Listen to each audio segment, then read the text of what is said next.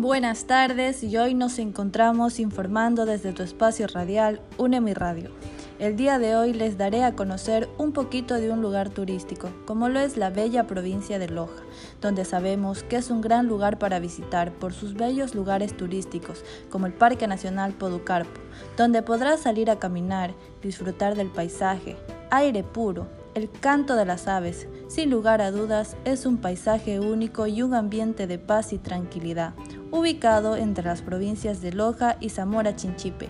O también puedes ir a Puerta de la Ciudad, donde te llenarás de historia y una gran vista a la ciudad, con una arquitectura hermosa que podrás visitar en el día como en la noche, con su entrada gratuita y te ofrece un restaurante en el tercer piso con ricos platos gastronómicos. Así que no te olvides de visitar la bella provincia de Loja, que te ofrece un sinnúmero de lugares, y con eso me despido y gracias por siempre estar sintonizados a UNEMI Radio.